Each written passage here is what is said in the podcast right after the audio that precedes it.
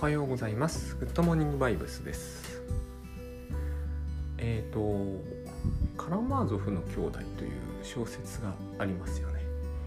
えっ、ー、とあのドストエフスキーが書いたやつですね。あれ実は途中でというか前編で終わってしまっている話なので、えーと、未完なんですけれども、まあ、あの結構し、えー、身長かな身長で三冠本上中下であれほど分厚く出てて未完と言われると、えー、手に取る気力を失うかもしれませんがまああの割割と普通に面白い話なんですけどねドステフスキーが書く本というのは。そんなにこう難解で意味不明っていうようなものでもないと思うんだけどあの中にイワンイワン・カラマーゾフという僕は彼が主人公だと思うんですが、えーと、このカラマーゾフの兄弟の、えー、真ん中のお兄さんが頭がめっぽい人ででこの人がですねあの専門書って確か書いてあったと思うんですけど、まあ、あの要するに、まあ、今で言うとあれは統合失調症だと思うんですけどね、えー、幻覚を見るようになっちゃう。考えすぎでですね。考えすぎで幻覚を見るというのって、えー、結構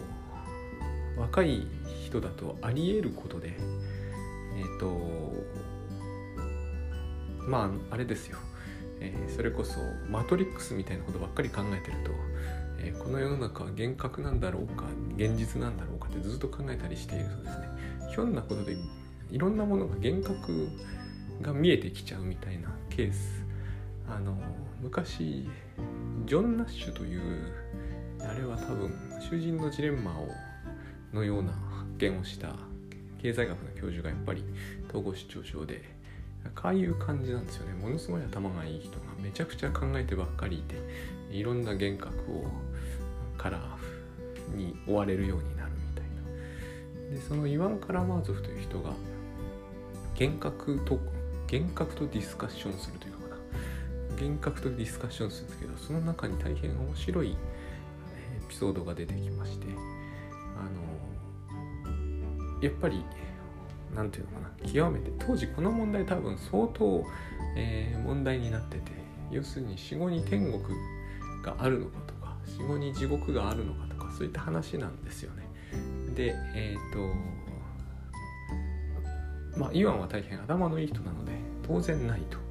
そういうものは一切ないんだというふうに、えー、考えてる人を考え出すんです。まあ、こういうことばっかりやってるから、えーと、専門書とかになっちゃうのかもしれないんですけどとにかくそういうふうに死後の世界なんて信じないという人を考え出すんだけど死んでみたら、えーと、それ死後の世界があったと。であの頭の非常にいい人なのであのそこで罰を受けるんですね。頭のいい人だから罰を受けるっていうのも変なんだけどやっぱりそういう感じなんですよね。でえっ、となんだかよくわかんないんだけど2兆キロ歩けみたいなそういう罰を受けると。でもその人は大変頭がいい人なので、えっ、と腹を立ててですねその場で寝ると。えー、要するに歩くの拒否するわけです。そして2兆年ぐらい経つと。であまりにも寝ていてもどうにもならないので、まあ、そうしてしょうがなく歩き始めると。ここでイワンは腹を立てるんですけどそのディスカッションしてる相手にですねそこで歩き出すなんていうのは、まあ、要するに言ってみればあの知性の敗北なわけですよね結局。でそしてでもまあ歩き出すと2兆キロななる、まあ、要するになんだかよくわかんない単位のえらい遠い距離。多分当時いろいろ宇宙のことについて分かってきたことがあってそういうその広大さというものに対するこう、えーと、自分の地あの矮小さとか小ささとかが多分すごく残念だという意識の多分あれは現れでなんだか知らないけど要するに莫大な数なわけです。で歩き終えるんですねとうとう。で歩き終えてみると天国に入れると。でその頭がとても良かった人があのこうつぶやく天国に1秒いるだけでも2兆キロの距離を、えーと、2兆回歩くだけの価値がある。これはあの非常に何て言うんですかね。宗教的な話ですけど。私この話をですね思い出すんですよ。これは読んだのは学生時代なんですけどえっ、ー、と倉園さんが時間のこう時間というものの、えー、帯帯状にまあタスクシュートみたいなものを使ってる人は時間を帯状に捉えるというのはもう常識的でまあ Google カレンダーだってそうですよね、え、時間帯状にあの表現始めたのは多分だいぶ古いと思うんですけどありますよね。年表みたいなやつ。こうその単位がどんどん小さくなってきているのが現代ですけど、えー、10時から13時って帯状に表現されるじゃないですか。あの長方形の形で。で、えー、そうすると時間の長さというものは客観的に決まりますよね。10時から11時の2倍の長さが11時から13時。みたいな2時間は1時間の2倍。えっ、ー、とそれは私たちの時代にとっては至って常識ですけど、えー、2つの点で実は事実に反する。1つはこういう今のイワンの話はめちゃくちゃ、えー、極端ですけれどもあの2秒天国にいるだけで、えー、地獄を2兆キロ歩くのに匹敵する。それ以上の価値があるというその感覚。これは確かにあの極端なんだけど、えー、これに近い感覚を持つことってあるじゃないですか。なんかものすごくいいことがあるとですね。それまでの苦労してきた時間なんて何と何ということもなく感じられるという。ことって後から振り返ってみると一瞬だったみたいなああいうやつですね。この主観的な伸縮が強烈にあるのが時間なのでえっ、と1時間の2倍が2時間ですっていうのっていうのは本当なようで僕らのあの心理的事実に合致しない。この言い方あのユングとかの心理学者がすごい好むんですけど心理的現実っていうんですよね。と合わない。もう一つが実は、えー、いわゆるこう量子力学みたいなやつで時間の長さを測るってことは実はできないっていうのがあるんですよね。ジャスト1秒ってのの長さはどのぐらいなのかというのを厳密に測ろうとすると失敗する。だから当然のことながらその60倍とか3600倍とかそんなことをすると誤差が猛烈に出ちゃうので実は時間の長さというものを、えーと、2時間1時間の2倍ですとかっていうのは所詮観念の中にしかないんですよ、えーと、現実ではないんですねそういうものしかも観念の中でも心理的事実に合致しないってことになるとこれっていうのをすごくざくっと考えてる限りにおいては2時間1時間の2倍で間違いないんですけどあの厳密にやろうとすると実はそういうものはないってことになっちゃうんですよね心理的事実には合わないしえ、ー、と観念の中のものでしかないのにその観念の中でも保証してもらえないので実は、えーと、僕らにとってはすごい自明で常識的で疑いようのないもののようだけどもかなかなり疑わしいものではあるんですよ。時間の帯状の長さというのは。Google カレンダーの上ではちゃんとしてるんだけどあの実態としては実はどこにもなさそうな感じがする。でえっ、ー、とこのイワンイワン・ヒョードロビッチ・カラマードフか。あの、まあ、ヒョードルの息子って意味なんですけど真ん中になんとかビッチとかあの入るのはあれは男の人はお父さんがですねヒョードルとかヒョードルとかすごいありがちな名前なんですけどね。えっ、ー、とヒョードロビッチなんですよね。なんでこのヒョードロビッチとかっていうのが大事かというとあのイワンとかやたらいるからなんですよ。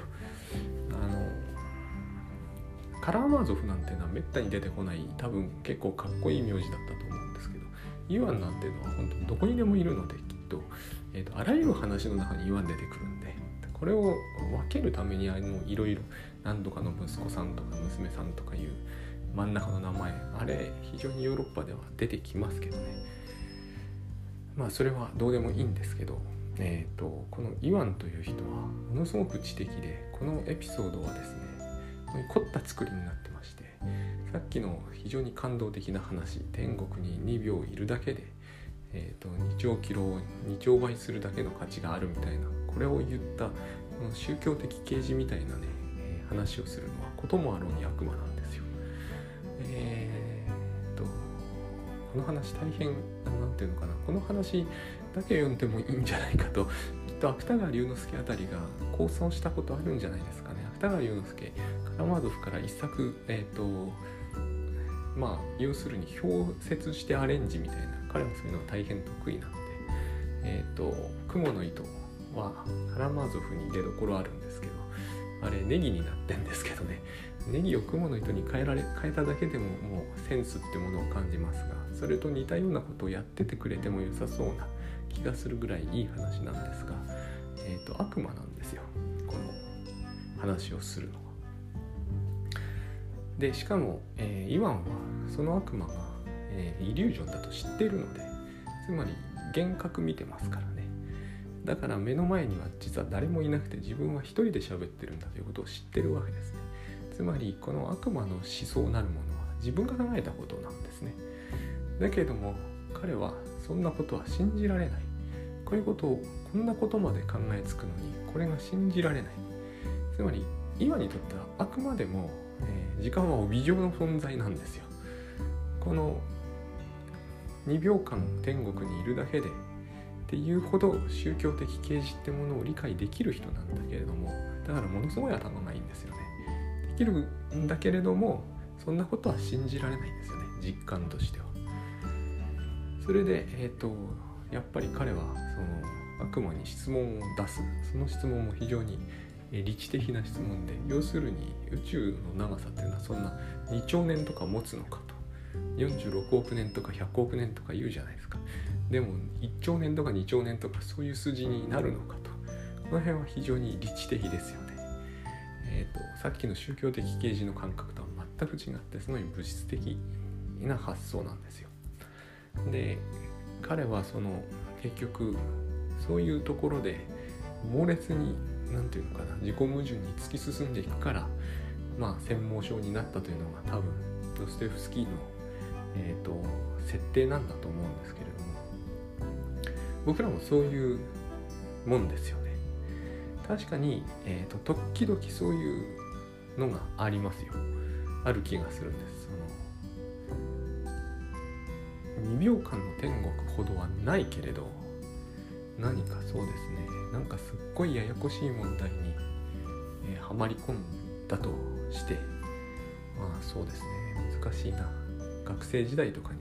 まあ、やらかしちゃったりすることあるじゃないですか。あの大したことじゃないんですよね。後からも考えてみると。でもそれをなんか窮地を脱した直後とかっていうのはあのものすごくこう時間の伸び縮みが極端になりますね。すっごく長くく感じられた瞬間。長い時間がなんかもう永遠に苦しみ続けるんじゃないかみたいに思い続けたんだけどこうふと脱出してみるともうなんか一瞬で本当にこう数秒の出来事だったような感じがする。あの僕はよくこの「グッドバイブス」より前に悪夢を見ていたって話はしてたと思うんですけど夢の長さというのは長くて30分ぐらいと言われてます。ところがですねよく言うじゃないですか。一晩中悪夢にうなされてたってあれおかしいんですよ。なんでお前にそれが分かるんだという話になるんです。あのアプローチでもつけてえーと、悪夢を計測するということが正確にできるようになるとちょっと分かんないんですけどこの辺がこう時間が帯状の発想なんですけど、えー、多分一晩中なんてとんでもなくて一晩中ってことは絶対ないと思うんですよね。えっ、ー、とステージは4つくらいに分かれちゃうんで1.5時間かける4ぐらいに分かれちゃうんで多分夢は4種類ぐらいは見ているはず。自分はあのそういうことを意識したことがあって水いっぱい飲んで寝るんですよ。そうするとトイレにしょっちゅう起きるじゃないですか。でその都度夢の内容をあの猛烈に頑張って記録していくとですねやっぱり45種類は絶対行くんですよね。そういうことを実験的にやったことがあって。あので一瞬なんですよね。結構夢などというのは。最大長く水持っても1時間ぐらいだと思うので。あのなんかこう一晩中どころか一生分の悪夢みたいだったの。は何だったんだろうと思うんですが。そこがやっぱり脳のからくりなんでしょうね。私たちはこう時間の長さを直に、えー、直に認識することができないので直に認識できたって錯覚ってあ起こるじゃないですか。あの何か緑色の何かを見てると思ったけれども実は黄色だったみたいなそういうことは時間に目に見えるものでも起こるのにあの時間みたいに、えー、何らかの知覚対象にならないものというのはもう全然ダメなんですよね。めちゃくちゃと言ってもいい。それをただ測るだけで、えーと、2倍とか3倍とか言ってもまあ結局それは社会的な約束事でしかなくて私たちにとっての何か実体があるものじゃないんです。あの缶詰みたいなものじゃないってことですね。で、えー、そういうことなのでその後から振り返ってみるとっていうのは私が時々思うのはですねやっぱ病気とかなんですよね、えーと、病気って不思議で自分まあアトピーだったんですけどこう十何年もアトピーだとこう一生続くような気がするんですよやっぱり。あんなの1年続いただけでもそう思います。一生こういう感じなのかなみたいな。非常にこう嫌なものですよね。マインドフルネスでよく言うんですよね。そのこれにこれを割と病気の人には繰り返し言うんですけどあのそれはあなたの考えに過ぎない。必ず出てくるセリフなんです。考えに過ぎないですよね。一生病気かもとかいう現に自分治ってみるとですねもう遠い過去みたいなんですよ。治って1年も2年も経つとですねえっ、ー、ととんど別人がそうだったような気がしちゃうぐらいなもんなんです。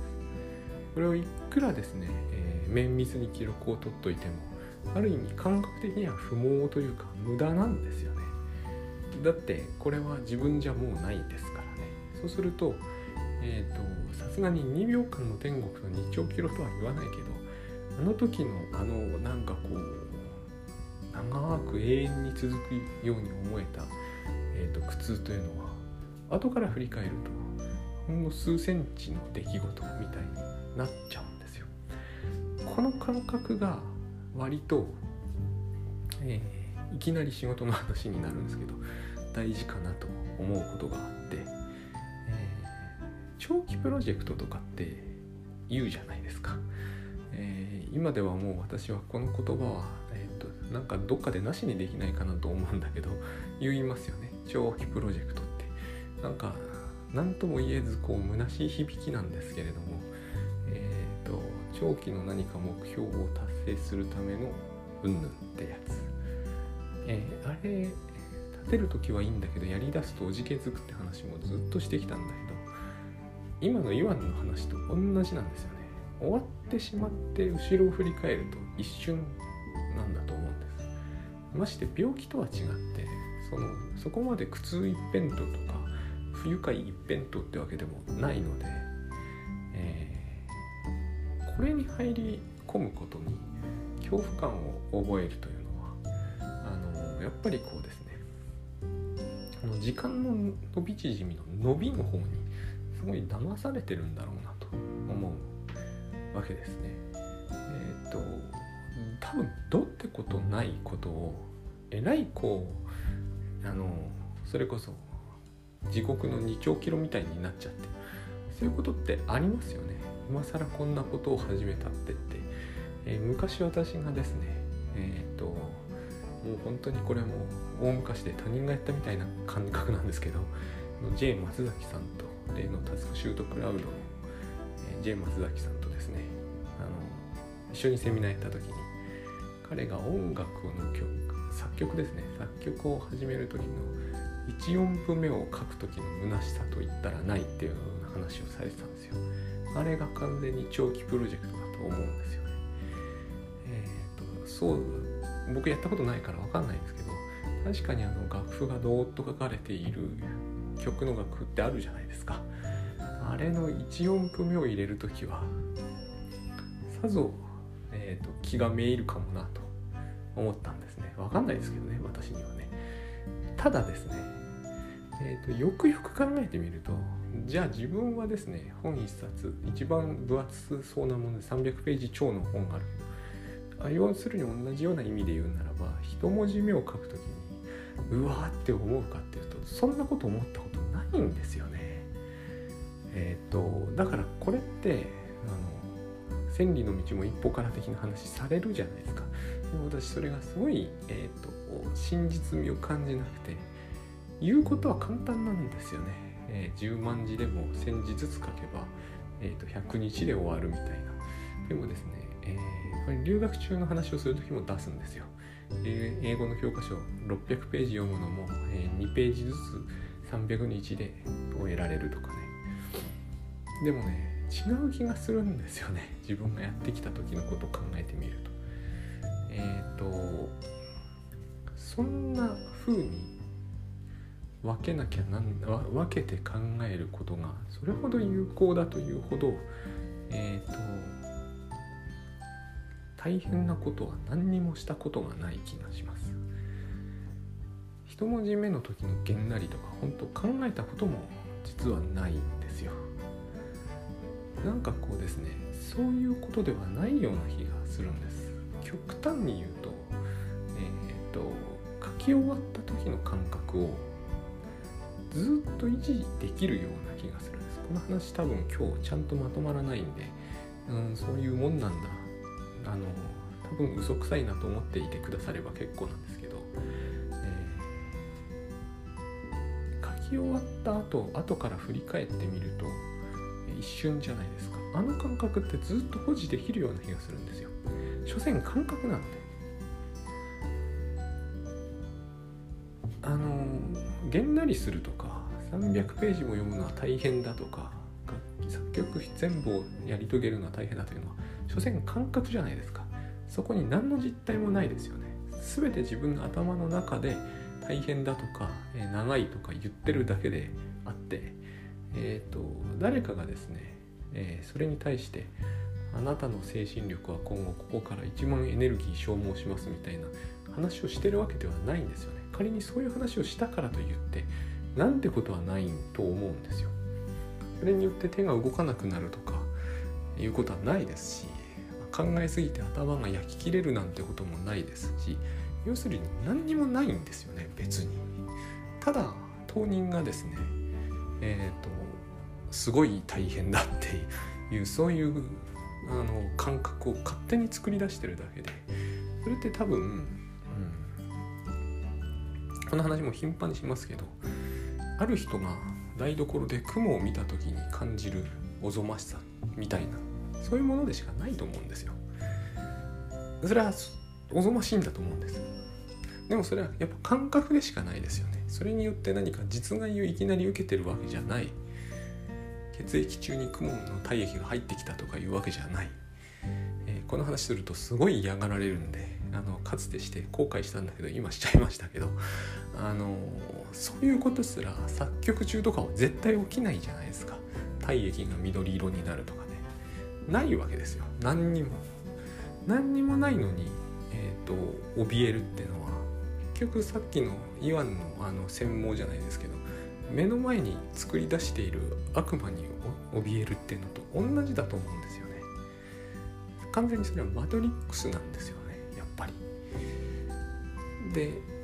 実際にそれはえー、っとだからなんですよね。だからこうそういう変なものを作り出して、えー、先はとても長いとても辛くて今更こう音符1個書いただけで曲は仕上がらないというそういう妄想をいっぱいたくましくした上でえーと、それを少しでも楽にするためにこうガンドチャートみたいな新しいこう妄想を作り出してこうあこういうふうに分けるとこんだけで済むんだという妄想があってでもそのこんだけっていう妄想を作り出してみて今日はこんだけだから楽ですと。英文は2ページで済みますとやってもですね実際にはこの2ページっていうのが今度さっきと同じ作用を作り出している気がするこれは私大変おかしいと思いませんこれなんかこうマトリョーシカを自分しかも自分のこう自分を苦しめるマトリョーシカを作り出しているような感じがあってそもそも、えー、その大変さを作り出さなきゃいいような気がするんですよ。まあえっ、ー、と後から振り返ってみるとっていうのはそういうことで病気の時がやっぱり一番あるんですよね。病気は幻想ではないですけれども健康と病気の状態って確かに違うんで幻想とは言えないんですけれどもえっ、ー、と病気じゃないならここから先どこそこに到達するまでのこの大変そうなえっ、ー、となんとかっていうのは多分全部空想なんじゃないかと思うんですね。昨日ですね妻にせっつかれまして梅雨が近いから、ね、今日中に絶対やれと言われて庭に砂をまいたんですね。砂は水かかると固まるという砂でまあ要するにあの舗装するわけですよ庭の一部をね。すごいやりたくなかったんですよ。すごい重いんですよ砂っつうのは。まあ別に。言って言わなくても自然に自然に了解されると思うんですけど1袋2 0キロぐらいあって腰に持病があるんでやりたくなかったんですよね。今えっ、ー、と腰痛になっても針師とか一切やってませんから。でもやり終わってみると一瞬なんですよ。そんなもの。これは実態ありますから、えーと、砂重いですからね、まあ、重いっていうのもイリュージョンなんですけれども。でもまあ重いんで。腰立てなくなったりするのはイリュージョンじゃないんですよね。でもあの中にもイリュージョンいっぱいあるんですよ。あの裏手まであれを運んでいくのはもう本当そんなことをするぐらいなら死んだ方がマシだぐらいな感覚って発生するんですけどあれは嘘なんですよね。死ぬことと比較してるわけでは全然ない。で実際にやってしまうとやっぱり同じでこう事前に考えることっていうのは本当に全くダメで終わってみるとああやってよかったって思うんですよ。冗談事ではないんですよね。でなんでわざわざ自分でそのそれを作り出すのかというとやっぱりこれはグッドバイオスでよく言う通りなんだと思うんですよね。自分を守りたいんですよね。いろんな意味で。腰を守りたいっていうのももろんありますけれどもそれだけではないんですよね。これは嫌なことだと思っている方が自分が守れると思ってるんですよ。でもそんなことはきっとそれこそこうイワンの悪魔みたいなもんなんだろうなという感じが非常に昨日も久しぶりにしました。